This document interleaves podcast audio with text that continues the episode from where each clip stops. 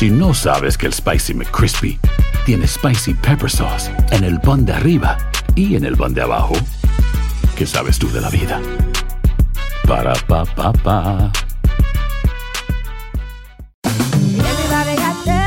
En JCPenney tenemos infinidad de regalos para el Día de las Madres hasta el domingo. Ahorra hasta 40% en todo Liz Claiborne y vístela de pieza a cabeza con la última moda. Además, aprovecha las ofertas Yes Please, con diamantes y piedras preciosas a 25 dólares para miembros de JCPenney Rewards. ¿Aún no eres miembro? Inscríbete. Es fácil y gratis. Y regálale a mamá todo lo que se merece. JCPenney. Vale la pena. Ofertas válidas hasta el 12 de mayo en selección de estilos. Aplican otras exclusiones. Joyería se excluye de los cupones. Detalles en la tienda jcp.com. Hola, soy Jorge Ramos y a continuación escucharás el podcast del Noticiero Univisión. Bienvenidos, soy Ilia Calderón y estas son las historias más importantes del día. Estas son las principales noticias hoy lunes 16 de mayo. El hombre acusado de asesinar a 10 personas en un supermercado de Buffalo planeaba realizar otros ataques inspirados por ideas racistas, según los investigadores. Pasamos el día juntos. Y ahora eso no se puede hacer. Que hasta yo creo que me voy a mudar, yo no puedo quedar ahí. La Corte Suprema de los Estados Unidos falló que los inmigrantes que declaran falsamente durante un trámite no pueden apelar decisiones que les niegan residencia u otros beneficios. El gobierno del presidente Biden y la compañía Abbott acordaron reanudar la producción en la fábrica más grande de leche de fórmula para bebés en el país. Y precisamente para aliviar la escasez de fórmula, los bancos de leche materna han acelerado la producción y distribución. Les diremos cómo funciona. Este es Noticiero Univisión con Jorge Ramos e Ilia Calderón. Ilia, amigos, muy buenas tardes. Comenzamos, Ilia, con la dolorosa y mortal ola de violencia con armas de fuego que golpea al país literalmente de costa a costa. León, autoridades están investigando como un crimen de odio la matanza en un supermercado de Buffalo, Nueva York, en la que murieron 10 personas. Es el tiroteo más mortífero que se ha registrado en Estados Unidos desde principios de 2022, un año en el que ya han ocurrido 198 tiroteos masivos. Cifras terribles. El sospechoso es un adolescente de 18 años con un historial de amenazas diversas. Estaba asociado a ideas de supremacistas blancos. Peggy Carranza está en Búfalo con lo último de este terrible caso. El horror vivido en este supermercado de Buffalo iba a ser solo el principio de la matanza que planeaba cometer el sospechoso, confirmaron las autoridades. Una vez que mató aquí a 10, hirió a, a, tres más. El plan que tenía, tenía dos fusiles en el, en el coche, uh, iba a ir a otros sitios aquí.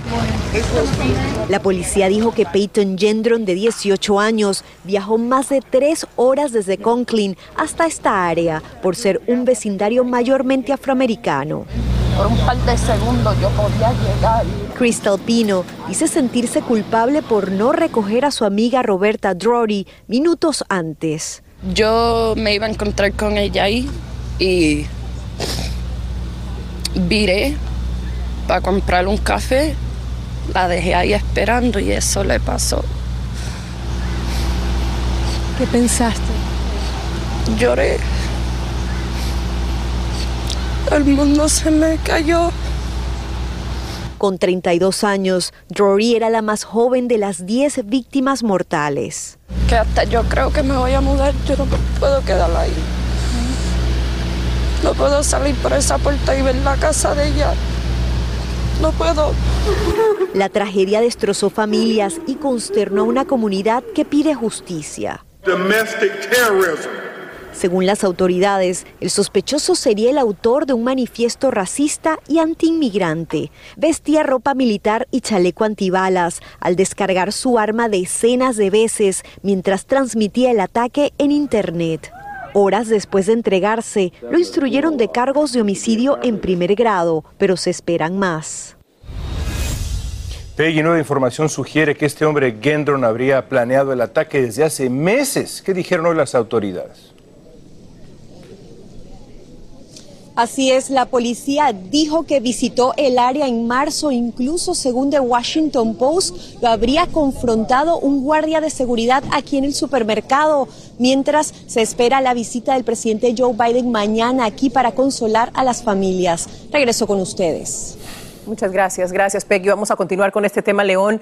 Los investigadores dicen que el pistolero de Búfalo se inspiraba en la llamada teoría de reemplazo. ¿Qué es esto? Bueno, es la idea francamente delirante de que hay una conspiración de una supuesta élite para reemplazar a los blancos no hispanos con inmigrantes y personas de otros grupos étnicos. Esta creencia se propagó eh, tras una masacre en Nueva Zelanda en el 2019 que a la vez inspiró al joven blanco que perpetró la masacre de Walmart en El Paso, Texas. Como nos informa Fabiola Galindo, se halla en el centro de matanzas recientes en los Estados Unidos. El sospechoso de la masacre racista en Búfalo es el más reciente de una perturbadora serie de asesinos motivados por el odio racial, que además publican escritos sobre la llamada teoría de reemplazo. Esta es una palabrita nueva para cosas de vuelta, para, ideas de conspiración y racismos y antisemitismos que tienen eh, más de un siglo. Eh, en ese sentido, ellos hablan de reemplazo como este, en algún momento Hitler también habló de reemplazo. El experto en fascismo asegura que la teoría conspirativa promueve la falsa idea de la eliminación de personas blancas en las esferas de poder. Es un gran delirio que dice que algunos países son o deberían ser blancos. La teoría se hizo más famosa en 2017 durante la marcha de supremacistas blancos en Virginia y ha encontrado eco en algunas masacres. El paso en Texas, en donde se hablaba de invasores, lo mismo pasó en un ataque a una sinagoga en, en Pensilvania este, con argumentos similares. Siempre la idea de la invasión, del reemplazo. El vocero de la Liga Antidifamación advierte que es urgente poner atención a este patrón. Trabajar con políticas públicas para que el centro, el centro ideológico del país se mantenga fuerte, que estas teorías se mantengan en los márgenes, se mantengan completas y absolutamente marginalizadas. Porque si no logramos eso y se convierten en teorías normalizadas y aceptadas por el público a pesar de que son falsas y son teorías de conspiración, este tipo de cosas van a continuar sucediendo. No son solamente estos extremistas terroristas fascistas los que promueven estas ideas. Está siendo de alguna forma promovida también por sectores conservadores, populistas, de derecha.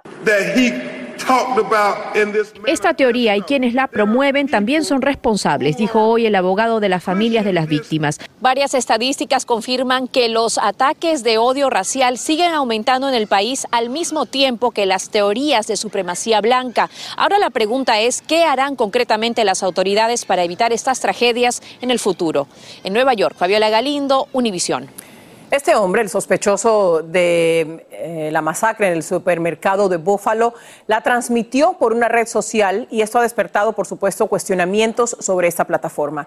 La gobernadora de Nueva York, Kathy Hochul, exigió que las redes sociales estén más atentas sobre los contenidos de odio y criticó que no se eliminara antes la transmisión en vivo de esta masacre. Luis Mejid nos habla de este tema como si el horror de la masacre no hubiese sido suficiente. El asesino la transmitió en vivo por la plataforma Twitch. La firma dijo tener una tolerancia cero para la violencia y que rápidamente había bloqueado el video. La reacción tomó dos minutos. En 120 segundos podemos hacer mucho daño en el Internet. Grupos preocupados por el poder de los medios sociales dicen que dos minutos es demasiado tiempo. Y están fallando en el monitoreo de contenido violento.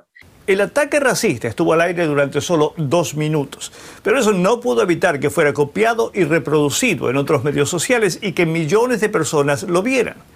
¿Cuán realista es pensar que Twitch, aun con las mejores intenciones, podría haber bloqueado el video antes? Los expertos dicen que eso es prácticamente imposible. Verdaderamente no es realista pensar que las plataformas pueden bloquear estos live streams solamente en segundos o instantáneamente, debido a que ellos están recibiendo miles, cientos de miles y hasta millones de videos que están siendo subidos constantemente. Es decir, que el algoritmo puede identificar un problema, pero definitivamente un humano muchas veces tiene que tomar esa decisión. Aunque no es el único ataque que se ha transmitido en vivo, este último nos hace preguntar una vez más cuál es la responsabilidad que tienen los medios sociales frente a contenidos violentos. Frustrada, la gobernadora de Nueva York pide más vigilancia y regulaciones. Así como la nación tristemente ha aceptado que las masacres son inevitables, el temor es que sea igualmente inevitable que las imágenes se hagan ahora virales. En San Francisco, Luis Mejid, Univisión. Y el pistolero que ayer asesinó a una persona e hirió a cinco en una iglesia presbiteriana de California habría actuado por odio hacia los taiwaneses, odio que aparentemente nació por diferencias políticas. David Cho, un inmigrante chino de 68 años, enfrenta un cargo de asesinato y cinco de intento de asesinato. La policía de Laguna Woods dice que el pastor de la iglesia y varios feligreses sometieron al sospechoso y evitaron que muriera más gente. Y por si todo esto fuera poco, en Carolina del Norte la policía busca sospechosos de ir a balazos a siete personas. El ataque se produjo anoche cerca de un parque de Winston-Salem.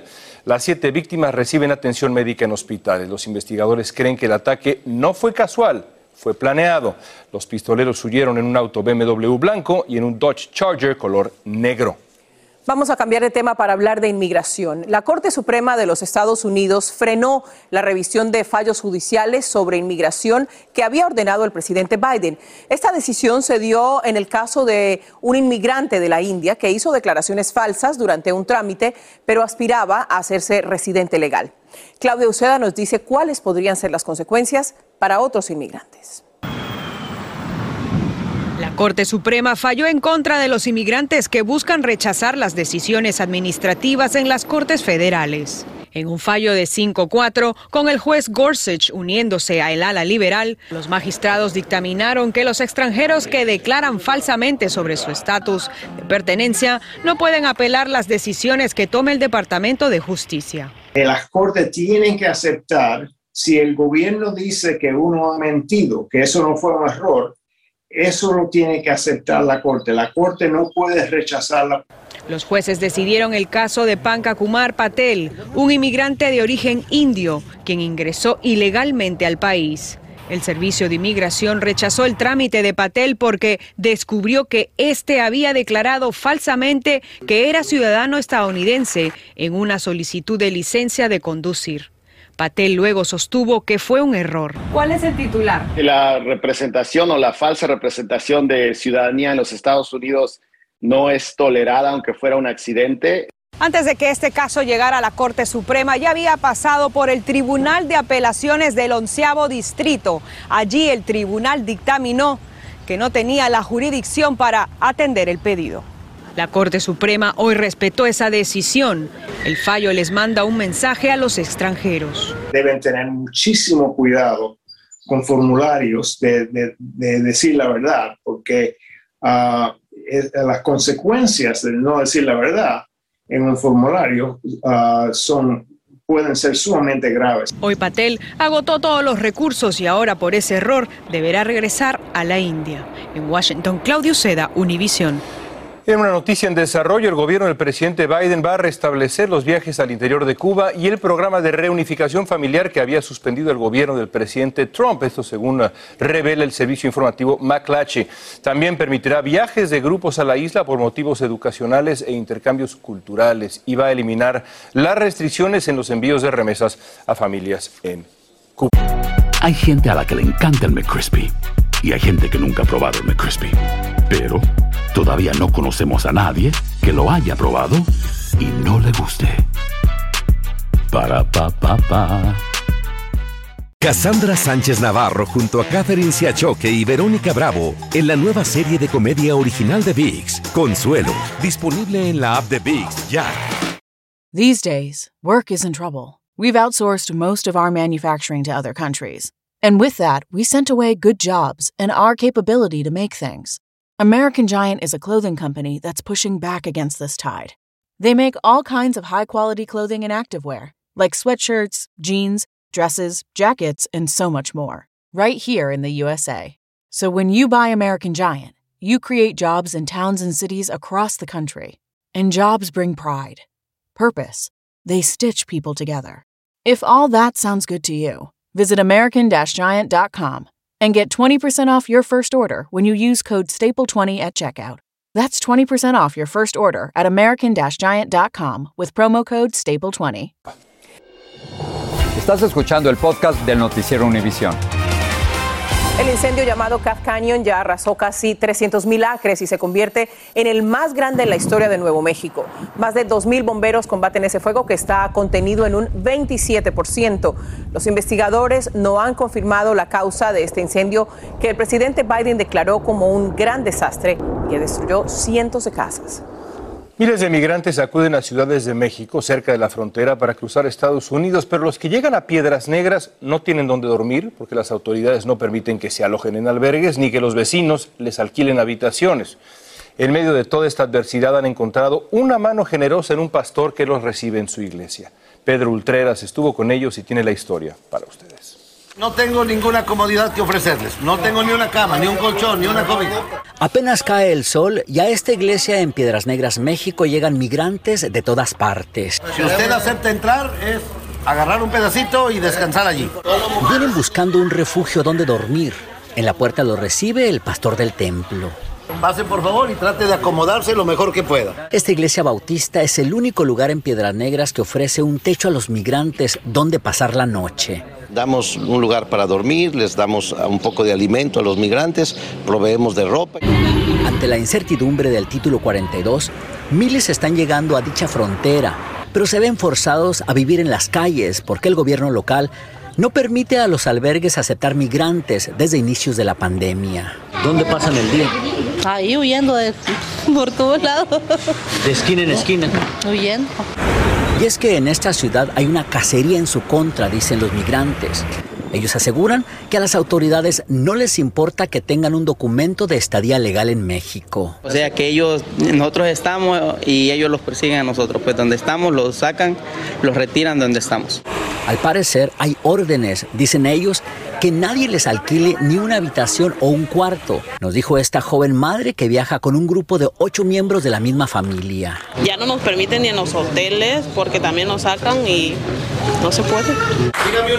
El pastor se ha enfrentado a las autoridades desde octubre que abrió sus puertas a los migrantes y hasta ahora ha ganado la partida. Yo siempre les digo, bueno, si, si estoy haciendo algo contra la ley, por favor hágamelo saber. Pero si no, entonces permítame hacer lo que yo estoy haciendo. La iglesia les ofrece cena y desayuno y les permite llegar a dormir a las 9 de la noche, pero deben salir a las 6 de la mañana. Y mientras algunos prefieren continuar en las calles de esta ciudad a esperas de conocer el futuro del título 42, muchos otros siguen cruzando hacia Estados Unidos en grandes números en busca de asilo. En Piedras Negras, México, Pedro Ultreras, Univisión.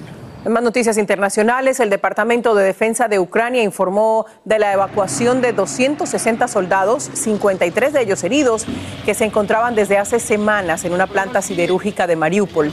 La evacuación, al parecer, fue el resultado de un acuerdo entre las fuerzas ucranianas y las rusas que cercaron la planta desde el mes pasado. Varios autobuses salieron de la fábrica acompañados de vehículos militares rusos. Y mientras tanto, autoridades de Suecia confirmaron en un comunicado oficial que van a solicitar el ingreso del país a la OTAN. La primera ministra sueca dijo que lo harán en coordinación con Finlandia. Según el comunicado, el gobierno considera que pertenecer a la OTAN es la mejor manera de proteger la seguridad de Suecia tras la invasión rusa a Ucrania. Justamente sobre este tema, el gobernante ruso Vladimir Putin dijo que el ingreso de Finlandia y Suecia a la OTAN no será una amenaza para Rusia, pero advirtió que la expansión de la infraestructura militar de la OTAN en esos territorios sí provocará una respuesta de su país. Añadió que esa medida hará que se desarrolle la organización militar OTSC que integran Rusia, Armenia, Bielorrusia, Kazajstán, Kirguistán y Tayikistán. Y también en Rusia, la cadena estadounidense McDonald's va a vender sus más de 800 establecimientos allá, donde fue un símbolo de apertura desde que comenzó a operar hace 32 años. McDonald's dijo que había tomado la decisión por la crisis humanitaria causada por la guerra de Ucrania y las condiciones económicas imprevisibles que ha causado esa guerra. Y hoy por la noche en edición nocturna, los miles de inmigrantes que cruzan la frontera de México a Yuma, en Arizona, pasan horas bajo un intenso calor esperando a las autoridades que los deben procesar. Y es que la patrulla fronteriza no se da abasto para transportarlos a un centro de detención y a veces los rancheros del área los ayudan para que no mueran de sed y de hambre. Y hoy empezó la votación temprana de las elecciones de desempate en Texas para elegir a los candidatos que no quedaron definidos en las primarias en marzo. Los electores allá deben elegir a los candidatos de sus partidos que irán a la elección general de medio término en noviembre. Eso y más. Hoy por la noche. Ahí los esperamos con Patricia Janiot. Millones de familias están padeciendo la escasez de fórmula para bebé. Para aliviarla, el gobierno autorizará la reactivación en Michigan de una planta de la empresa Scott que fue suspendida tras encontrarse contaminación con bacterias. Al mismo tiempo, se está buscando la forma de importar rápidamente suficiente fórmula para cubrir la demanda.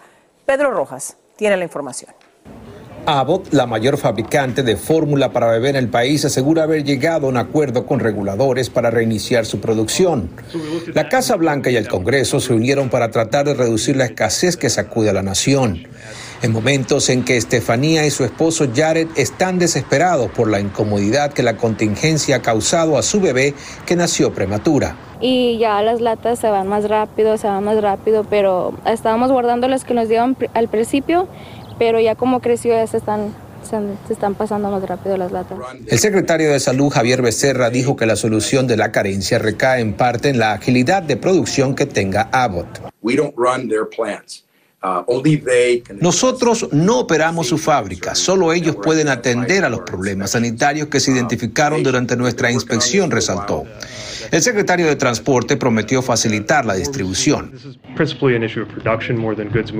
Haremos lo necesario para eliminar obstáculos, dijo el secretario de Transporte. Todo esto ocurre mientras en el Congreso se busca autorizar de manera rápida la importación de fórmula para bebé desde múltiples países en el mundo. Dietistas recomiendan consultar a pediatras antes de comprar fórmulas que no han sido recomendadas por expertos. Para asegurar que, lo que hay en la tienda podemos nosotros darles una fórmula que quizás sea igual o eh, casi igual como lo que están tomando.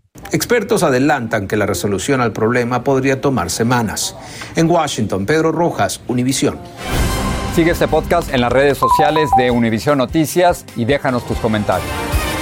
Mientras se resuelve la escasez de fórmula para bebés, muchos padres León están acudiendo a bancos de leche materna que funcionan aquí en los Estados Unidos. Esta leche donada por madres lactantes es pasteurizada y examinada evidentemente para detectar posibles bacterias o sustancias ilegales. David Palomino nos cuenta.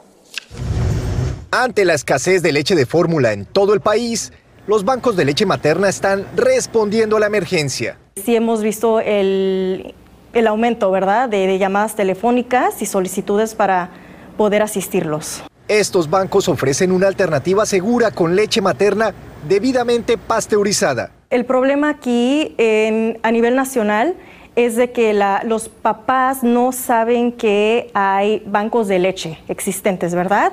Entonces los padres están desesperando mucho tratando de crear sus propias recetas en cuestión de eh, otros métodos de fórmulas. La leche que reciben estos bancos se somete a estrictos procesos de inspección contra todo tipo de bacterias. Una vez que ustedes reciben leche de una madre donante, ¿cuánto tiempo toma en llegar al bebé que la necesita? Cuando recibimos la leche normalmente tarda entre 3 a 4 días para que nos dé tiempo para nosotros tomar las muestras de la bacteria, checar la bacteria.